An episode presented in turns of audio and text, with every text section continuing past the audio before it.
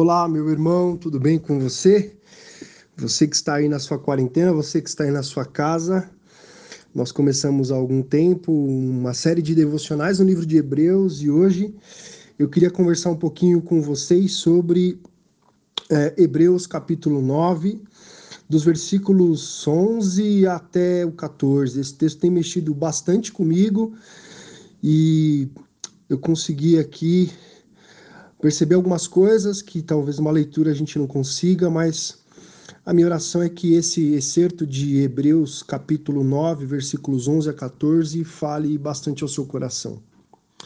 Eu não sei se você está percebendo, mas nos últimos dias, todos os canais de TV, é, é, sintonias de rádio, eles têm divulgado bastante a hashtag Fique em Casa. E eu comecei a pensar um pouquinho sobre o que, que significa a casa, né? E alguns sinônimos, alguns sinônimos que eu encontrei para casa é, foram lar e habitar. Tanto o lar quanto o habitar são sinônimos para ficar em casa.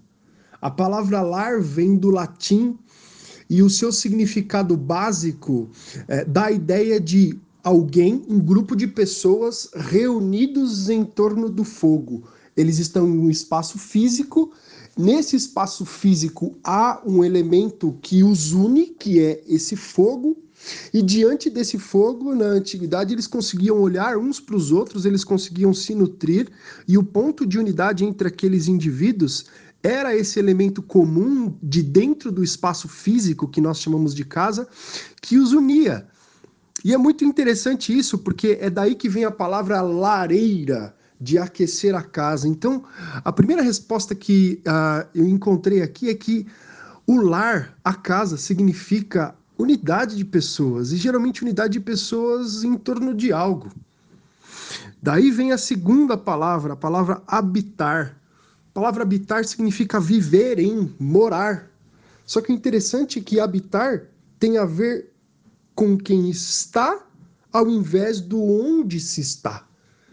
Você pode mudar de casa milhões de vezes, mas habitar em algo tem a ver com as pessoas que estão ao seu redor, tem a ver com aquilo que conecta essas pessoas que estão ao redor. Isso me fez olhar para esse texto de Hebreus com outros olhos. Por quê? Porque aqui o texto está falando sobre exatamente isso. Estar em um lugar, habitar em um lugar, ter um lar. Isso no sentido espiritual. Quando a gente olha para esse texto, a gente percebe que os verbos usados aí, eles têm tudo a ver com isso. Olha, Jesus veio, veio para dentro de algo, veio para um lugar. Ele adentrou. Essa é uma palavra que a gente usa muito quando a gente fala sobre casa, sobre habitação. Ele está falando que ele adentrou como maior e mais perfeito tabernáculo. Depois ele usa outro verbo interessante: entrou no Santíssimo Lugar. E dentro desse espaço obteve redenção para nós. É como se o texto estivesse expressando que no passado o que importava muito para os homens, e essa nem foi a intenção de Deus quando construiu o tabernáculo, o que importava muito para eles era o lugar, o espaço físico. Quando aqui no texto de Hebreus nós percebemos que o foco não é o lugar, e sim quem está no lugar. E essa presença que unifica as pessoas que estão no lugar. Isso significa habitação, isso significa estar no lar, isso significa ficar na casa de Deus. Hoje em dia nós estamos passando por um momento nunca visto na história, assim, de modo tão claro por nenhum de nós, que é o nos reunirmos, nos reunirmos em espaços físicos que não o templo de Deus. Significa que nós não estamos sendo igreja? A resposta para essa pergunta é de jeito nenhum.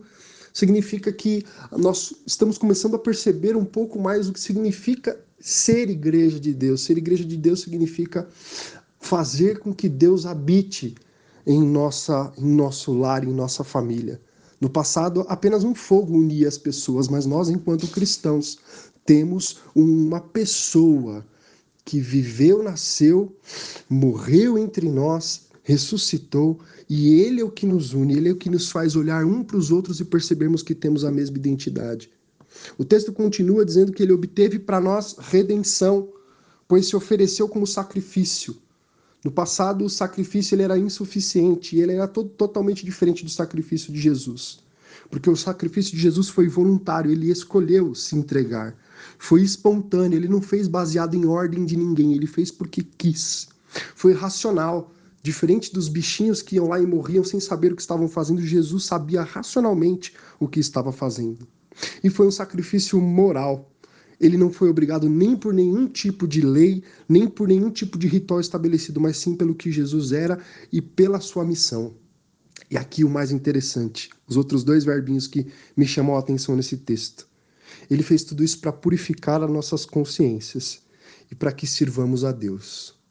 Estar na casa de Deus significa ter a consciência purificada e servir ao Deus vivo. Infelizmente, hoje nós não conseguimos nos reunir enquanto povo, mas nós continuamos no lar, sendo casa de Deus, sendo habitação dele. O texto de João 1,14 ele esclarece bastante isso. E o Verbo se fez carne e habitou entre nós, cheio de graça e de verdade. E vimos a sua glória, glória como a do unigênito do Pai. A palavra habitou no texto original significa tabernaculou. Ele se tornou para nós a tenda, da sua habitação. A presença dele não tem a ver com o lugar, mas tem a ver com a presença nas nossas vidas, nas nossas relações dentro da nossa casa. Que o hashtag Fique em Casa para você seja também fazer da sua casa o lar onde Deus habita, por meio da sua presença, por meio da sua palavra. Que Deus te abençoe.